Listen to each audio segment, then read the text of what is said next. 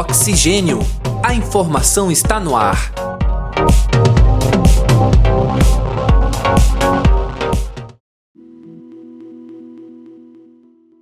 Olá, caros ouvintes e caras ouvintes.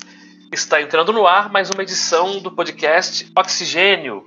A informação está no ar. Eu sou André Pinheiro e comigo neste programa está a acadêmica de jornalismo Cibele Santos. É com você, Cibele. Olá, André. Olá, caro ouvinte. Seja bem-vindo a mais um episódio do podcast Oxigênio. Conflitos, disputas e parcerias. Inúmeras questões e movimentações marcam a relação política entre os diversos países, com impactos em praticamente todas as áreas. Compreender este cenário é essencial para elaborarmos um entendimento sobre o nosso presente e projetarmos o futuro da nossa sociedade. Por isso, trataremos no programa de hoje do tema política internacional. E quem nos acompanha nessa conversa para nos explicar um pouco sobre o que é política internacional é o professor Eduardo Guerini. Seja muito bem-vindo, professor. Obrigado, Sibeli. Obrigado, André. É muito importante a gente dialogar nesse momento crucial da política internacional, uh, no momento em de uma mudança histórica nas relações, fruto aí da eleição americana, e que vai alterar a conjuntura nacional dos atores, dos países e das organizações multilaterais. Eu já vou aproveitar essa fala do professor para começar perguntando é, que tipo de relações ou contextos são estudados pela política internacional? Quais os principais temas e interesses? Bom, de maneira geral, a política internacional vai tratar das relações de Estado a Estado, ou de organismos com Estados, de organismos multilaterais, de relações bilaterais, de acordos que são estabelecidos entre os Estados, usando como artifício a relação da diplomacia. A diplomacia como um artifício para se estabelecer acordos, se estabelecer parcerias e também negociações. Então, a relação entre Estado e Estado, Estados e organismos uh, multilaterais ou organismos internacionais, e também entre empresas de Estados, Estados nacionais com outras empresas. As relações são globalizadas e, portanto, a política internacional ela age como um mecanismo uh, para constituir esses acordos, essas parcerias e essas ações que podem ser conjuntas, que podem ser multifacetadas, uh, usando vários temas e, obviamente, a agenda mundial, a agenda é descrita pelos organismos multilaterais, uh, pelos encontros do G7, G8, G20, uh, dos BRICS uh, e, obviamente, dos organismos internacionais como Organizações das Nações Unidas, Organização Mundial da Saúde, Organização Mundial do Comércio e assim sucessivamente. É inevitável é, se estabelecer uma relação diplomática, uma relação diplomática que tenha um conteúdo da política que se estabelece a partir de governos que são governos estabelecidos, democraticamente estabelecidos, ou, em alguns casos, que não são democraticamente estabelecidos. Poucos casos, mas objetivamente a gente tem essas relações que são relações uh, de poder, relações de influência, e relações de bloco econômico, de poder e de influência. Professor, é, e qual seria o pontapé inicial? É, o que, que a pessoa que quer compreender a, a, política internacional e toda a sua complexidade, o que, que ela deve fazer? Quais caminhos ela deve buscar para esse entendimento inicial? Bom, de maneira geral, a própria história da formação dos países, eh, a história da formação das organizações e a estrutura hoje do sistema internacional. O sistema internacional é um sistema onde se estabelece a política internacional. E esses organismos multilaterais, muitos são derivados do pós-Segunda Guerra Mundial. Esses acordos estabelecidos. E ainda mudanças que foram alteradas no curso do Entre Guerras, Primeira e Segunda Guerra, e depois a formação da Organização das Nações Unidas e correlatos, né, programas relacionados às Nações Unidas, Organização Mundial do Comércio, que era um acordo internacional de tarifas e taxas, e uh, as organizações derivadas, como a organização hoje que aparece muito visível ao nosso dia a dia, que é a Organização Mundial da Saúde. Então há uma colaboração uh, entre os, os pa países a partir das diretrizes que são tratadas nesses uh, organismos. E também uh, os, os, encontros que são estabelecidos entre os líderes mundiais, os líderes das potências mundiais, das economias mundiais, os líderes dos blocos que se estabeleceram a partir da década 90, lembre-se aí, o Mercosul, a zona do euro, NAFTA, uh, e essas, essas, a chamada blocalização produziu também alguns elementos de eh, política internacional eh, que determinam as di diretrizes dessa relação que se estabelece entre os estados nacionais, ainda que num processo de aprofundamento da globalização. Então, história, cultura, economia, política, a própria questão da formação dessas sociedades e as relações conflituosas que estabeleceu, né? A memória histórica é fundamental, porque eh, não foi uma construção é, que surgiu uh, pronta, ela vai se constituindo a partir de uma construção que é uma construção orientada por uma ideia de paz universal, de acordos que são orientados por uma visão de sociedade global, uh, de cidadania planetária e, objetivamente, esses elementos vão sendo tracejados por uma agenda que vai sendo elaborada também pelo chamado mainstream né, da globalização, ou seja, as grandes corporações, os grandes organismos, os líderes mundial, mundiais, desculpe, que vão é, determinando a agenda que deve ser seguida. Uh, todos os anos existe o chamado encontro de Davos, uh, em que os líderes mundiais traçam as diretrizes para a economia, assim como existem outros encontros derivados. Nós tivemos aí encontros que eram uh, orientados para os países periféricos, os países em desenvolvimento, o, o, esses encontros eles perderam força a partir da crise uh, das esquerdas no mundo, mas essencialmente uh, se falava de um outro mundo possível.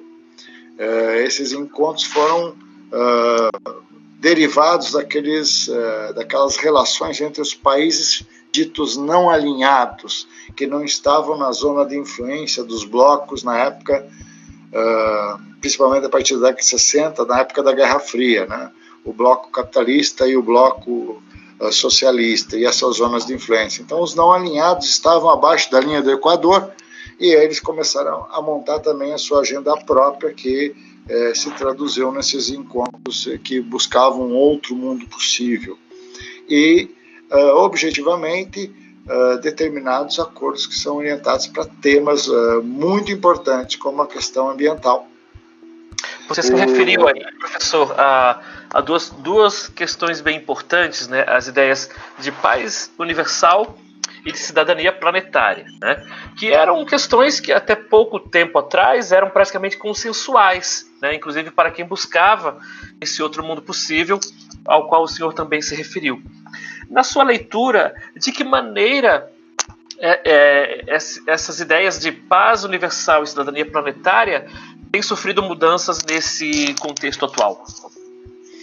Bom, de maneira geral, a ideia é que nós caminhávamos por uma ideia de inclusão, de diversidade, é, de igualdade, é, de justiça social no marco da democracia liberal. Então, essa agenda foi muito demarcada com a luta pela democracia, principalmente a partir da década de 80. Democratizar a participação, democratizar os países, estabelecer eh, estados democráticos de direito, ainda que democracias liberais, mas lutava pela democracia como um, um elemento que catalisasse essa ideia de universalização, visão mais universalizada uh, de harmonia entre os países. Da mesma forma, a Organização das Nações Unidas pregava a noção de objetivos, objetivos que se transformaram hoje nos objetivos do milênio, tratar problemas essenciais.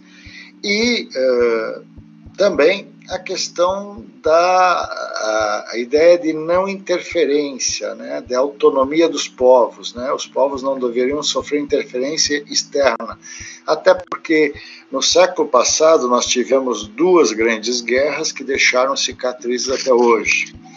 Assim como nós tivemos muitas intervenções dos países hegemônicos, Estados Unidos e a antiga União Soviética, é, que tratava de intervir nos países de sua influência aplicando golpes, fazendo contra-revoluções que também deixaram marcas. Então, a década de 60 foi, 50, 60 foi é, é, demarcante nessa situação, até você buscar uma agenda que fosse uma agenda que é, pregasse mais harmonia entre os povos, autonomia e autodeterminação dos povos e uma paz universal para evitar uma terceira guerra mundial. Acontece que a partir de 11 de setembro de 2001 tudo mudou. É, tudo mudou e, a, e, as coisas começaram a se tornar mais belicosas ou belicistas por conta de eh, criar-se a noção de inimigos mundiais, inimigos comuns, uh, que se tratavam como terrorismo, né? Terrorismo de algum grupo estava ligado a terrorismo de Estado. E, objetivamente, o, o Islã, os muçulmanos foram, obviamente, é, tratados como inimigos potenciais, é, principalmente por interesses que não eram bem claros à comunidade internacional. Uh, também não há de, de, se esquecer a, a, questão da queda do Muro de Berlim, que foi também uma mudança sintomática. Embora tenha acontecido em 89, é, ela é sintomática porque se falava na hegemonia do capitalismo como um sistema mundial, o regime capitalista como hegemônico no mundo e, obviamente, não existia outra alternativa senão o capitalismo. Né? Aquilo que se chamou o fim da história e o último homem lá, famoso uh, discurso do Fukuyama, as teses neoliberais que aprofundaram a desigualdade. Então, nós começamos a ter novamente um retorno a problemas que eram destacáveis na década de 70: pobreza, desigualdade, concentração de renda e uma certa belicosidade entre lideranças mundiais. Isso foi se aprofundando a partir de 2001, eh, pela queda das Torres Gêmeas, é 11 de setembro, foi demarcado como um período de, é, de mudança emblemática e começa a, a, se criar um Estado policial mundial ou militar mundial contra um, um Estado de terror. E também a emergência de lideranças populistas nesse deblaque das uh, repúblicas uh, soviéticas, da reconstrução ah, de países. E aqui a gente está vivendo agora também um momento de transformação é, na, política com as eleições estaduais. E nas últimas semanas, os olhos do mundo todo se viraram para lá, para todo mundo acompanhar e ver o que vem por aí. Muito se discutiu sobre os impactos da política internacional. E aí eu queria saber qual o impacto dos resultados das eleições aqui no Brasil e em outros países, já que o, os Estados Unidos é a maior potência do mundo atualmente, maior potência capitalista, e qual, como relações políticas internacionais afetam a nossa política interna? Bom, de maneira geral, o que está acontecendo com as eleições americanas é também uma mudança nesse curso belicoso, autoritário, uh, populista. Né?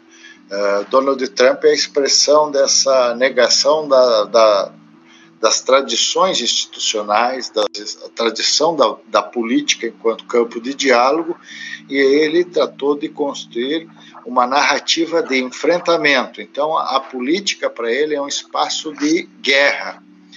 Uh, e uma guerra contínua, que eles chamam de guerra híbrida, né? Em vez de você usar canhões, você vai usar as redes sociais.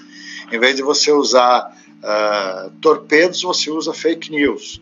E, objetivamente, você vai desconstruindo as, as velhas instituições. É, tanto que os Estados Unidos saíram de acordo do clima, uh, saíram da OMS e começaram a usar uma política muito unilateral no momento que se falava, se falava de multilateralismo na política internacional.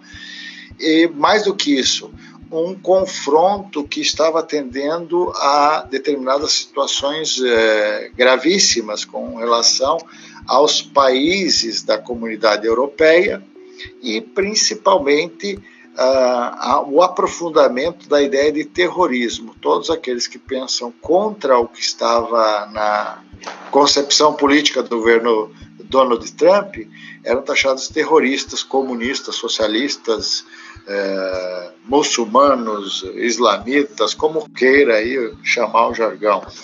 E um confronto de uma economia que estava entrando em declínio em relação à ascensão chinesa. Lembrando que em 2030 a China se transformar se transformará no o país com o maior PIB mundial. Então ele vai desbancar os Estados Unidos como potência econômica. Como potência militar, os Estados ainda o são, bélico militar ainda o são, mas existe hoje uma dispersão dessas potências e a Rússia também está na corrida armamentista novamente se quebrou um acordo nuclear que era importante, de longo alcance. O, a própria Rússia é, a, a, aceitou passivamente isso porque interessava a ela, porque ela vinha desenvolvendo também mísseis de longo alcance. O próprio Putin fez um lançamento dizendo que poderia destruir uh, rapidamente um país, e, e isso é uma demonstração também de potência bélica em ascensão e a China e a Índia como potências médias que vão também determinar o marco. Uh, o que aconteceu com a eleição americana é que uh, o povo americano não estava aceitando isso. Foi uma eleição demarcada de negação uh, do populismo, dessa uh, tendência autoritária do trumpismo e, ao mesmo tempo, de criar inimigos nessa guerra contínua que era inimigos internos e inimigos externos.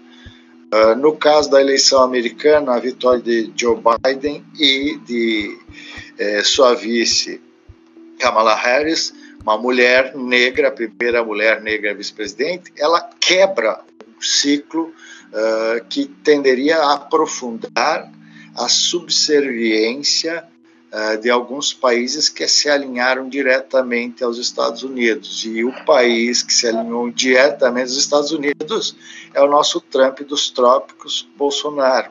Isso então, vai ter um reflexo é... contundente. Certo. Antes de entrar na questão do nosso, nosso Trump dos trópicos, né, eu gostaria de que o senhor aprofundasse um aspecto que me chamou muito a atenção pelo seguinte. Né, é, muito se celebrou, principalmente entre alguns movimentos e algumas lideranças mais progressistas, a, a chegada da Kamala Harris à vice-presidência estadunidense, primeira mulher negra a ocupar esse posto. E muitas pessoas dizendo, os Estados Unidos elegeram Kamala Harris. Né? É possível realmente dizer que os norte-americanos elegeram Kamala Harris uma vez que eles votaram no Biden e que você efetivamente não vota no vice, né? As pessoas, por exemplo, não votaram no Mourão, não votaram no Temer, não votaram no José Alencar. É, até que ponto população estadunidense escolheu ou, ou elegeu ou, ou, abraçou como símbolo progressista a Kamala Harris, ou até que ponto eles continuaram perpetuando a, a escolha de um homem branco e cristão para a presidência norte-americana? Bom, essa é uma boa questão porque, primeiro, né, uh, o sistema norte-americano ele não é bipartidário, ele é multipartidário, mas ele aparece para o mundo como sendo um, um sistema de dois partidos. É um sistema presidencial, um regime presidencialista. É um regime presidencialista que leva de carona sempre o vice qualquer lugar do mundo você é, passa com o trem da história e traz consigo alguns personagens. No caso uh, do Partido Democrata, foi feita uma ampla aliança que envolve os democratas, que são liberais conservadores, com os democratas progressistas, que representavam Bernie Sanders, que era mais uh, contundente na sua crítica ao modelo americano, e a crise do modelo americano, ao sistema financeiro americano, e as lideranças das mulheres e dos negros, dos afro-americanos, bem entendido, porque estavam sofrendo uma perseguição sintomática por parte da polícia e de uma polícia que tinha um cunho racista uh, nos principais estados negros. Uh, só para dar um exemplo, a Geórgia ela é um estado que tinha uh, e tem na sua essência o espírito e a força negra e é onde aconteceram os principais uh, eventos de perseguição. E o Joe Biden, ele é um grande articulador, mas um grande articulador que não saiu do establishment. Ele é do establishment. Então ele fez uma grande costura uh, para poder vencer o trumpismo que eh, estava e se mantém forte nos Estados Unidos, que é essa linhagem conservadora, sexista, homofóbica, machista e ao mesmo tempo que tem uma característica, ela é extremamente é, belicosa e usa todos os meios necessários. Nós estamos vendo isso. No, no, período das contagens dos votos, foram as falas do Trump não admitindo, não aceitando e indo de frente essa questão de usar os meios necessários, até mesmo para recusar uma derrota. É, é possível que ele não reconheça de fato essa derrota? É, que consequências do seu posicionamento pode trazer?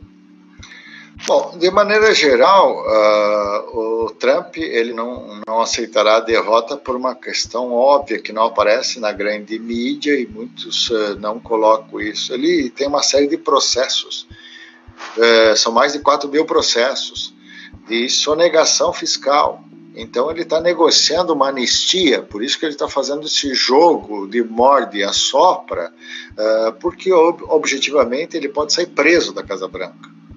Isso se a, a, legislação americana não for elástica, né? Não esqueçamos que a, a, a ideia de sede lex dura lex não funciona para todo mundo. É sede lex seja latex, né? E isso significa, em outras palavras, que Trump está negociando uma anistia e ele, ele sabe que foi derrotado. E Hoje mesmo, ah, na, na mídia, se observa que o procurador-geral, apesar do sistema de, de contagem e apuração ser vinculado a cada federação e aos modelos e regras de cada federação, é, o procurador-geral não vê nenhum indício de fraude. Eu vou voltar a repetir aquilo que o ministro Barroso, do Tribunal Superior Eleitoral Brasileiro, que esteve lá como observador, ressaltou a eleição americana ela é caótica, mas não é fraudulenta. Até porque ela usa cédula, tem uma série de tipos de votação e de contagem estado a estado. E, eh, objetivamente, o Trump contava com a possibilidade é, de participação menor do eleitorado.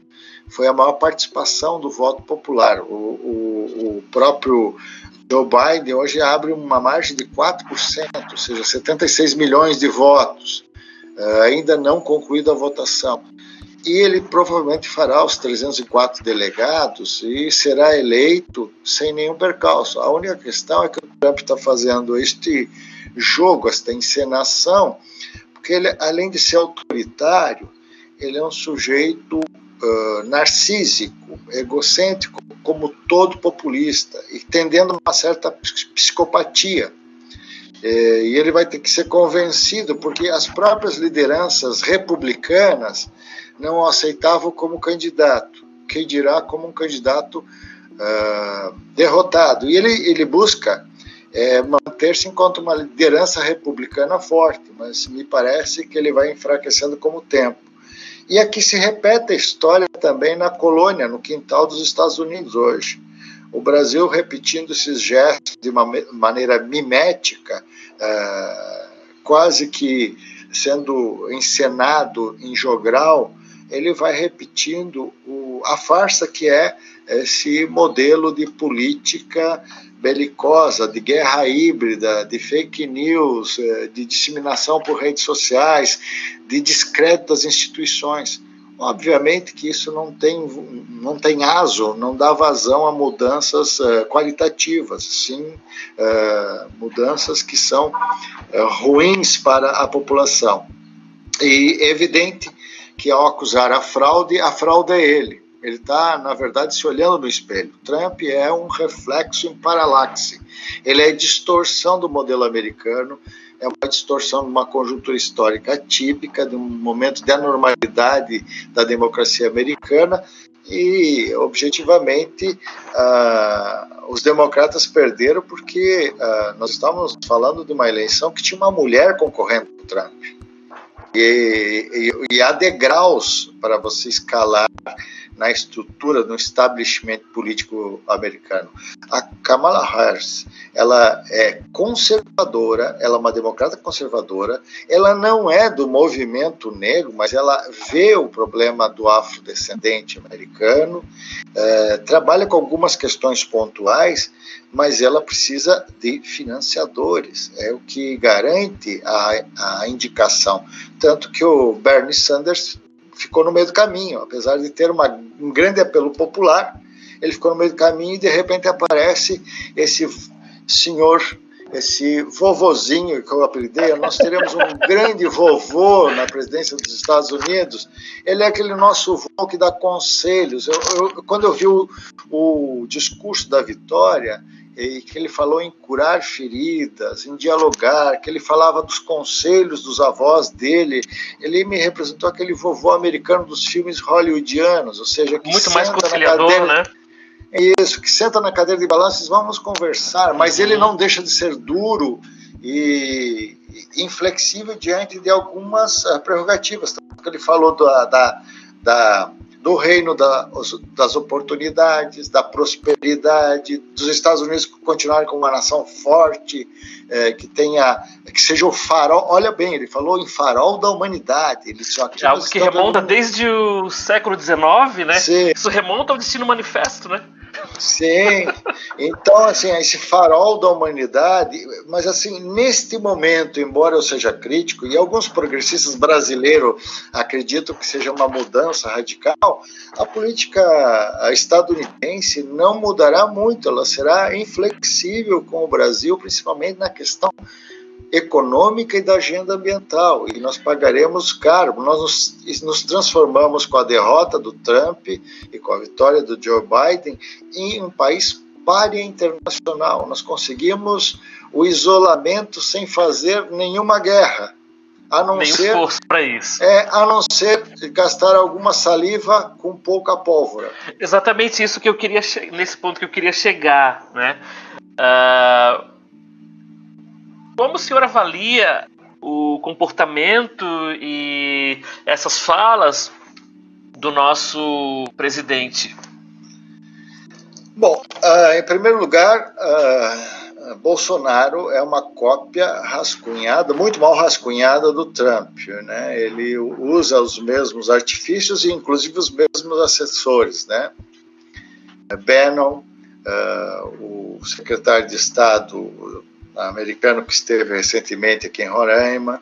Uh, uh, e, obviamente, uh, se nós observarmos, ele reproduz as falas ah, do Donald Trump do seu jeito, meio atrapalhado, porque ele falta capacidade cognitiva, ele não tem memória histórica ele não tem um grupo de assessores bem aquilatados, porque ele está sempre assessorado ou por um olavista ou por um jovem bolsonarista de início de carreira, ou seja, parece aquele, é, é, tal como dizia Lenin no, livro clássico, o esquerdismo era uma doença infantil, o direitismo é uma doença do bolsonarismo, né? Então aquela visão conservadora, atrapalhada de liberdades individuais, é, de liberdade do indivíduo acima de tudo, de pátria, família, Deus, que na verdade remonta ao discurso da moral do, do partido uh, mais conservador, aquela é, é, célula que se formou é, já na época do Barack Obama, o Tea Party, que tinha lá os, os belicistas, a, a, as deputadas lá do, do, do, Canadá, do, desculpe, do Alasca, que estava vinculada ao uso das armas, etc. Então, tu vai ter uma, toda uma, uma trama se construindo a partir dessa, desse movimento conservador internacional contra o suposto inimigo que eles começaram a tratar como a volta do globalismo, do comunismo, do satanismo. E aí, e aí você envolve um caldo uh, que transforma o Bolsonaro nessa metamorfose ambulante em decadência. Essa coisa absurda. Um sujeito que não governa, que não trabalha, ele é um, um sujeito que não tem agenda política, não, não tem agenda econômica, ele, ele tende a falar no liberalismo, mas ele é, nomeia os seus pares para o intervencionismo, que são esse é um governo atípico, que foi eleito pelo voto direto e que tem mais militares nomeados em cargos estratégicos da República uh, do que a ditadura. São 6.297 cargos militares dispostos. Ou seja, é uma corporação militar que deixou um capitão alucinado tomar conta. É o único lugar do mundo onde um capitão comanda generais e isso significa, outras palavras, uma distorção. E é o único lugar do mundo onde um sujeito que nunca foi ao debate, nunca apresentou uma proposta, começou a se eleger a partir dessa essa, essa onda conservadora mundial que foi criando personagens na periferia. E nós tivemos aqui é, na América Latina uh, um Macri da vida, nós tivemos o Pineira, uh, objetivamente no Paraguai, no Peru, na Colômbia, nós tivemos um Guaidó ensandecido se autoproclamando presidente, e isso foi uh, traduzido no que é hoje o eixo do conservadorismo. Os Estados Unidos era a, o farol dos conservadores pelo Trump e totalitarismo, em seu discurso. O Bolsonaro era o líder da periferia na América Latina e depois você tinha um ou outro uh, autoritário construído pelo populismo na degeneração dos modelos lá na, uh, no leste europeu, né? o Orbán e, e outros uh, líderes na Itália, a Liga Norte, Movimento Cinco Estrelas e assim sucessivamente. Esse, esse é um tempo sombrio, mas o, o Bolsonaro é a representação patética, circense é, do Trump, porque ele não consegue conexão com a realidade. E no fundo, no fundo, o que se descobre é que, tal como o Donald Trump, Bolsonaro está defendendo os seus interesses. Ele já está negociando a sua anistia, porque fosse essa uma república séria, a milícia que tomou conta do poder, ela estaria toda encarcerada. Bendito seja o dia em que o brasileiro tem a capacidade de ver essa relação oblíqua, essa relação enviesada que elegeu um sujeito sem nenhuma estatura e decoro para o cargo presidencial, um sujeito que defende a morte, um sujeito que é líder na necropolítica, defende oh. a morte, o desinteressado com a república. É, tu falou um pouquinho ali dessa onda do conservadorismo que já passou pelo mundo, com o trumpismo que veio na Europa, outros países, e chegou aqui no Brasil. É, de que outras maneiras o Brasil sofre os política internacional? E o, o que mais que a gente pode sofrer com essa postura agora mais isolada do Bolsonaro, digamos, sem o Trump, sem, e com essas falas dele mais solitário, sem seu pastel e seu caldo de cana? Bom, de maneira geral, o que nós podemos perceber é que o, o, o Bolsonaro e o, sua claque, a sua milícia no poder, está se isolando no mundo. Ele não consegue mais dialogar com a, a comunidade europeia. O acordo uh, do Mercosul está truncado pela questão uh, climática. Ele não consegue, não conseguirá dialogar com efetividade com o novo presidente e, o, e a nova equipe eh, do governo uh, norte-americano, estadunidense, como queira. Ele não dialoga com seus pares na América Latina. Ele não dialoga com ninguém uh, da China de forma coerente. Aliás, ele ataca a China. É o único lugar do mundo que o maior parceiro comercial é chutado e é chincalhado por um presidente Obviamente que os chineses já estão fazendo a mudança uh, da sua pauta de importação para outros países. E nós veremos isso com a crise e o aprofundamento da crise do Brasil diante do mundo. Aliás, o Brasil é motivo de chacota internacional. Além de ser párea, nós viramos piada nós brincávamos uh, e usávamos esse refrão, né? Piada de português, agora é piada de brasileiro. Isso significa o quê? Que cada vez que ele faz um comunicado e que ele, ele, ele, ele coloca a imagem do Brasil no exterior, ele é rechaçado. É o caso da Amazônia, é o caso do Pantanal, é o caso da vacina, é o caso uh, da declaração que ele ia participar da reeleição do Trump. Na verdade, ele está isolado externamente internamente. Ele tem cada vez menos chance uh, de garantir um segundo mandato e vai se isolando no poder. Ele já chega ao segundo ano de governo sem apresentar nenhuma grande realização, a não ser esses grandes memes que povoam as redes sociais, a área virtual nada, nenhum grande líder conversa com Bolsonaro e nem faz diplomacia com Bolsonaro. E a última grande declaração dele foi essa coisa aí da, da pólvora, entre saliva e pólvora na diplomacia, que é o embaixador americano que esteve em churrasco com o Bolsonaro, esse desamigo do Bolsonaro, de pronto respondeu que os fuzileiros navais estavam fazendo 240 anos, eles estavam apostos para qualquer eventualidade. Virou chacota e assim, ó, quando você perde a autoridade e a altivez no cargo, enquanto uh, um presidente de uma república, por menor que ela seja, por menor importância que ela tenha na geopolítica internacional, você não tem mais espaço para participar em canais de negociação.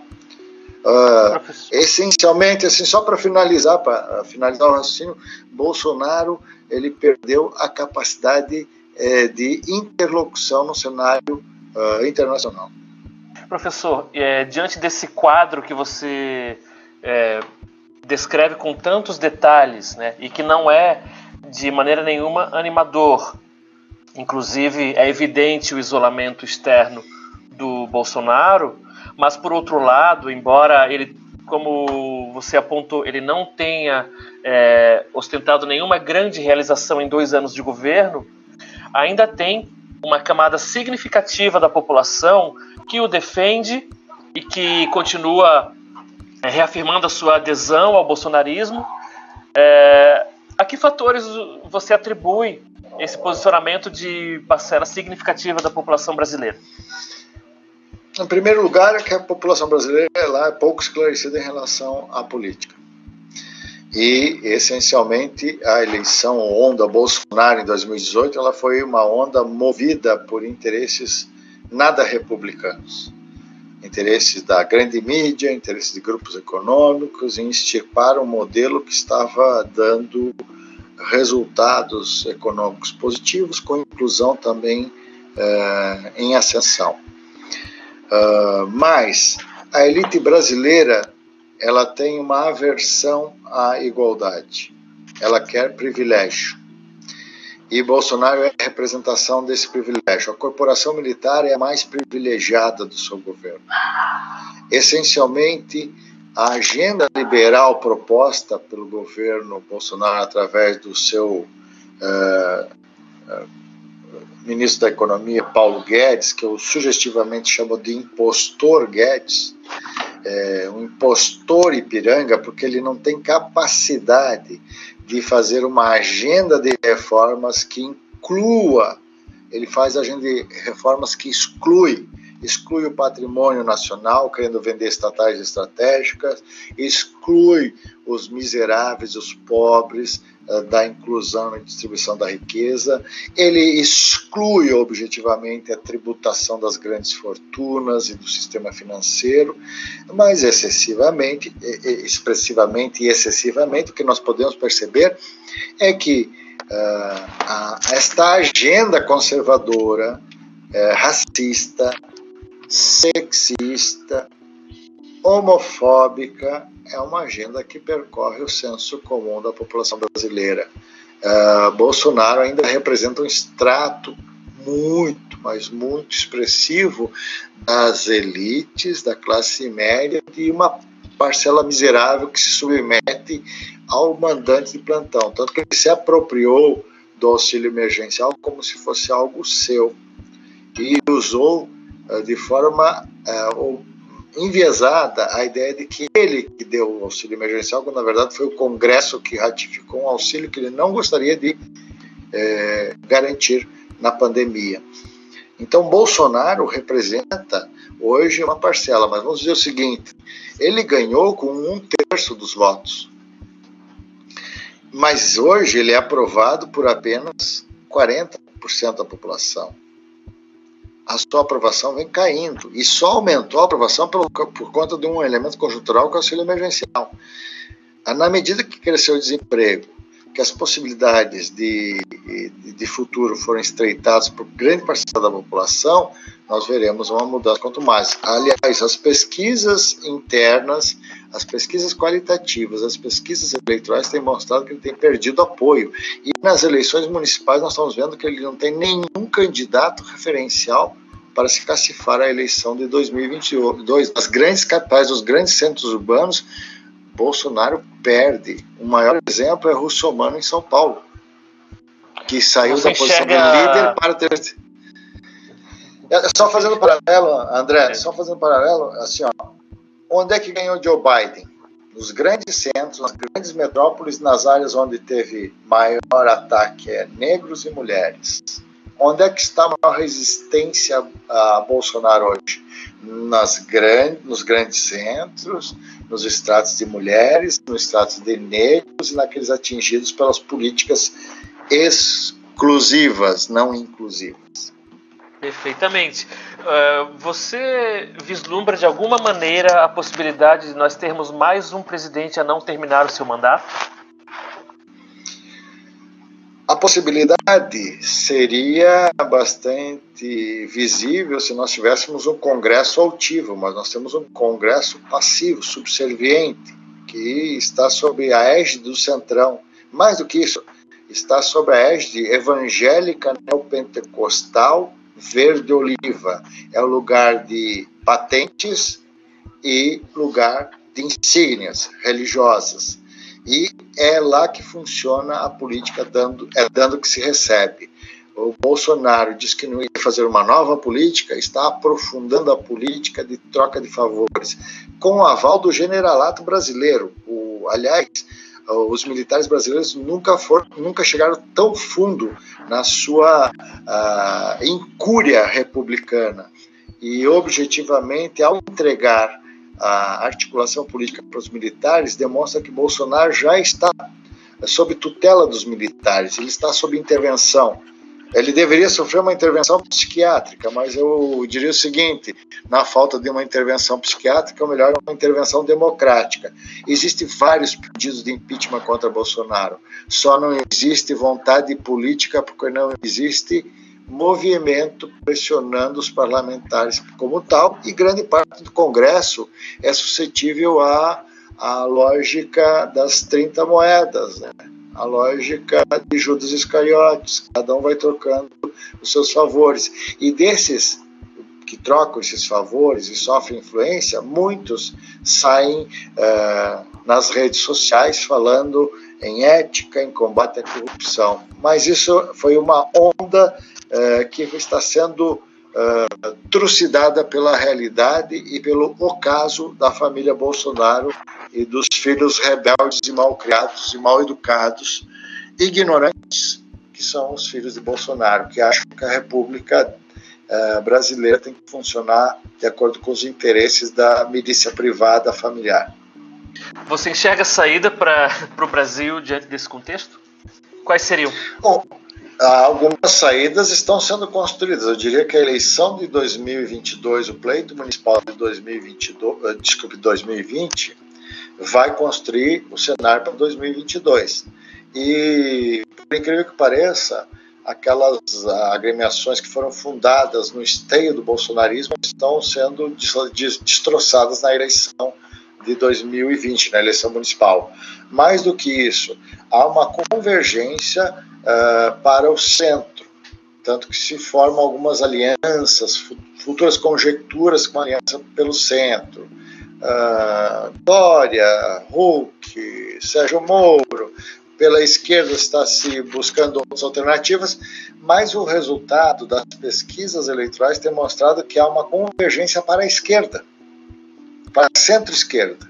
Então é possível que se os líderes da centro-esquerda e da esquerda brasileira tiverem um pouquinho de iluminação histórica e olharem para o exemplo português, para a geringonça portuguesa, que reuniu todas as estruturas, o exemplo é o caso do Bolos em São Paulo, da Manuela Dávila do Porto Alegre, do Recife, etc., do Flávio Dino no Maranhão, se nós olharmos para essa estrutura e construirmos um projeto enquanto um projeto de nação, eu estou falando construirmos, estou falando como brasileiro, tá? não como partidário. Objetivamente, se nós pensarmos num projeto de salvação nacional, uh, um projeto que não seja um projeto entreguista e subserviente, nós conseguiremos objetivamente uh, criar possibilidades para um futuro melhor. E o que, volto a dizer, assim como o Celso Furtado falou na primeira eleição do Lula em 2002, salvo memória, né? 2002, isso? É, 2002. Ele se reuniu com o Celso Furtado, finado Celso Furtado, ministro que tem uma leitura sobre o desenvolvimento econômico brasileiro é, potencial. Ele disse assim, o que falta no Brasil é um mercado interno forte, pujante, é, é a poupança interna, poupança privada interna, além da poupança pública. Daí eles diziam para o Lula, que fez aquele acordo para chegar ao poder, ele disse o que falta uh, para esse país é um projeto, projeto nação. Mas o projeto que foi avalizado foi o projeto da burguesia, da elite financeira, da elite empresarial, que obviamente resultou nessa, uh, nesse desastre histórico que o PT acabou uh, observando uh, períodos anteriores no, no, no, impeachment de Dilma. Óbvio, falta projeto para esse país. E um projeto de nação requer inclusão, requer diversidade, requer mais democracia. Agora, o que nós estamos vendo é um processo de desmantelamento, de destruição. O governo Bolsonaro é um governo de destruição, de morte, de desastre. É um governo que está deixando o país numa situação de vulnerabilidade, além de ser palha internacional. Uh, só existe isso através de um projeto de reconstrução e salvação nacional, um projeto de país onde inclua todos. Mudando um pouco de enfoque, é, historicamente nós sabemos que com todas as transformações, os diferentes períodos, né, a política nacional ela tem determinadas marcas nos diferentes períodos né, na, nas diferentes eras, a gente tem é, diferentes marcas. Na sua observação, quais seriam hoje as marcas da política internacional? A primeira marca é de uma reversão uh, dos modelos autoritários unilaterais. É um retorno ao multilateralismo, a um respeito à comunidade eh, das nações e a uma comunidade de diálogo internacional mais aberta mais inclusivo. Segundo aspecto, a agenda de política internacional não é belicista. Portanto, discursos belicistas perdem sentido.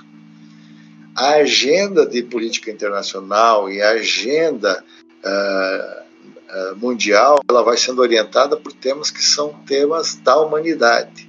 A questão da igualdade, inclusão, da diversidade, da diversidade cultural, do respeito aos padrões culturais autônomos das sociedades e, ao mesmo tempo, a questão hoje hegemônica, a questão ambiental.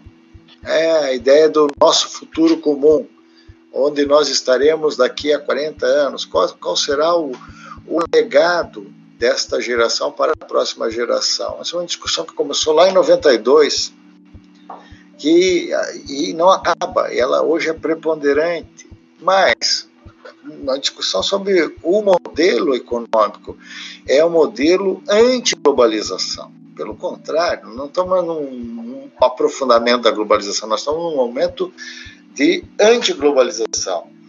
ou seja, de autonomia de determinadas regiões, autonomia local, autonomia nacional, autonomia de regiões, e uh, mais do que isso, nós estamos avançando para um modelo que está uh, orientado para essa enorme concentração de riqueza. É impossível viver num, num mundo onde você tem ah, 60% da população disputando uh, um quinhão da riqueza e tem 1% concentrando 99%, uh, 99 da riqueza.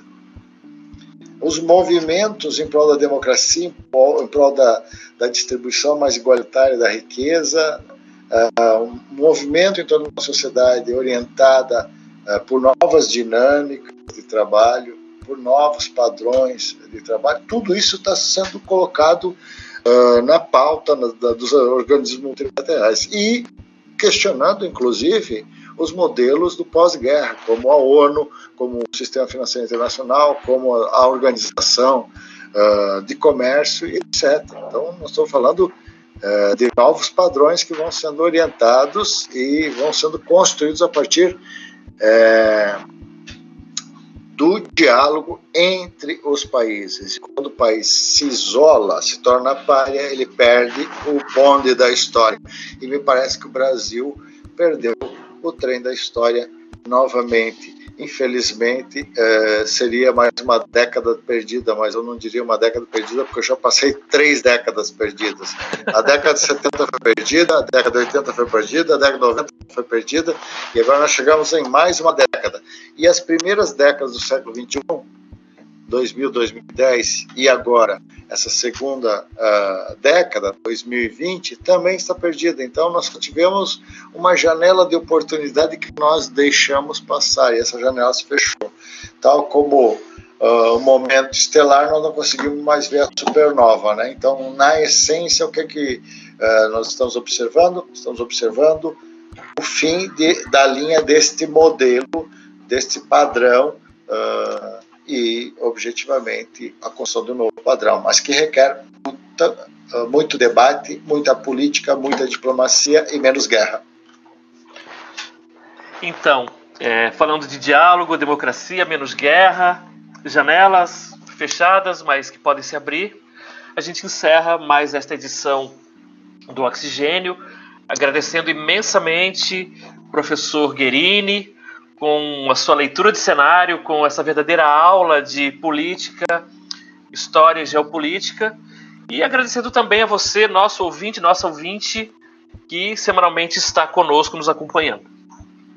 Muito obrigado, André Sibeli. É um prazer participar do programa Oxigênio e estarei à disposição sempre que necessário. Sempre é bom debater e dialogar. Grande abraço a todos.